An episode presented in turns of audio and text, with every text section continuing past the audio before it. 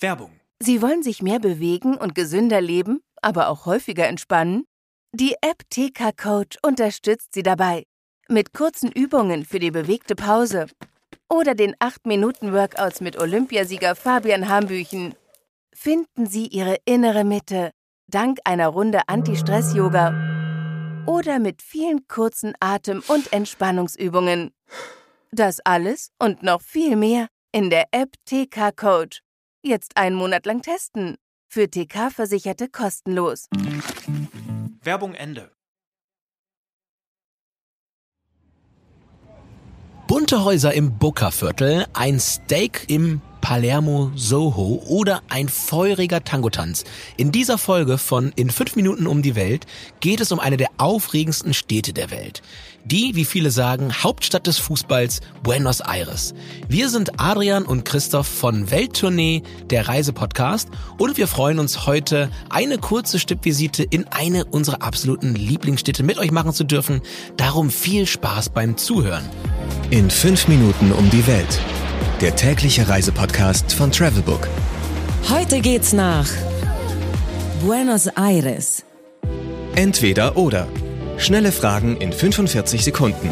Auto oder öffentliche Verkehrsmittel? Uber, ja, perfekt, wenn man kein Spanisch spricht. Pärchen oder Familienurlaub? Am besten mit Freunden, würde ich sagen. Entspannung oder Abenteuer? Ja, gibt schon eher Großstadtabenteuer. Kultur oder Party? Ganz klar Party, Party auch an sehr ungewöhnlichen Orten, von daher, ja, Fahrt zum Feiern hin. Teuer oder günstig? Also jetzt gerade ist wirklich günstig tatsächlich. Highlights, Lowlights, Must-Sees. Die Travelbook-Tipps. Was ist ein Highlight?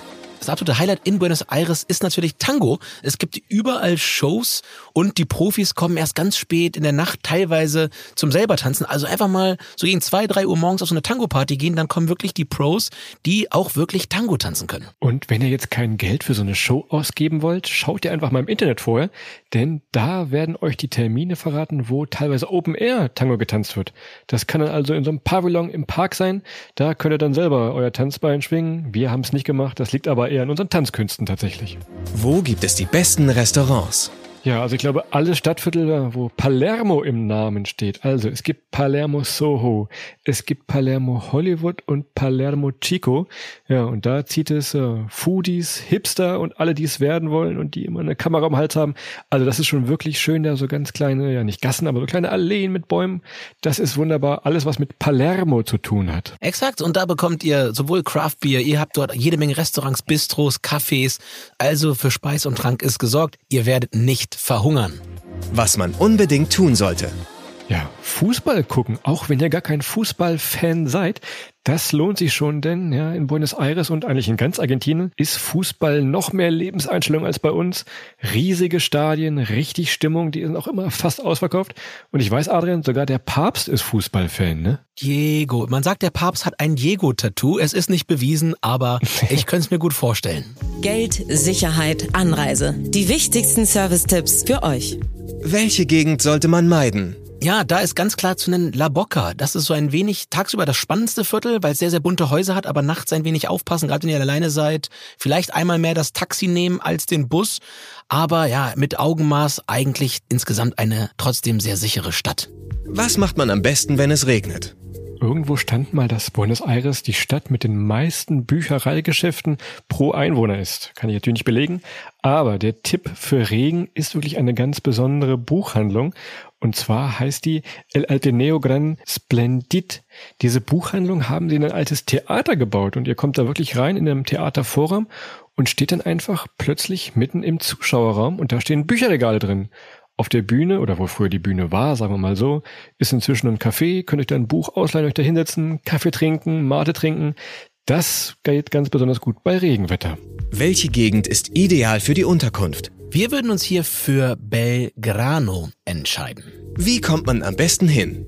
Also am einfachsten wahrscheinlich mit dem Flieger, gibt teilweise auch von Deutschland, von Frankfurt. Lufthansa fliegt direkt hin, gibt zwei verschiedene Flughäfen, da müsst ihr aufpassen. Einer, EC abgekürzt, der ist ein bisschen außerhalb, da fahrt er so 40 Minuten vielleicht mit dem Taxi oder mit dem Uber.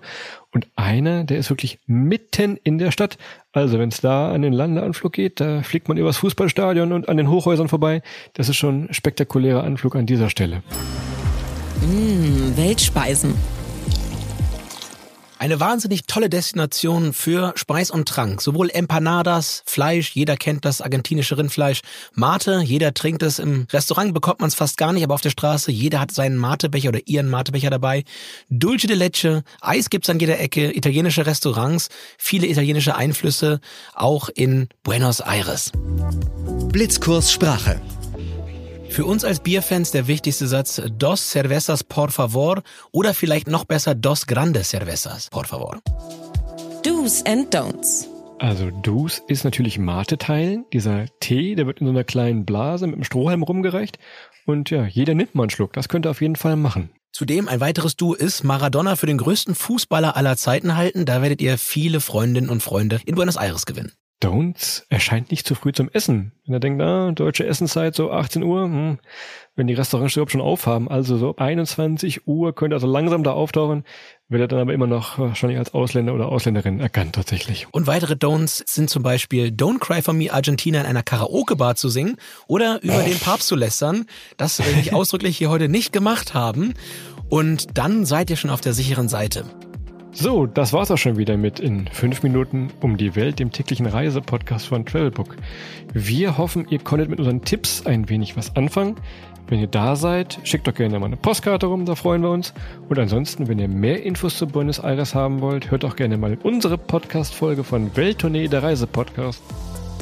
15 Sekunden Auszeit.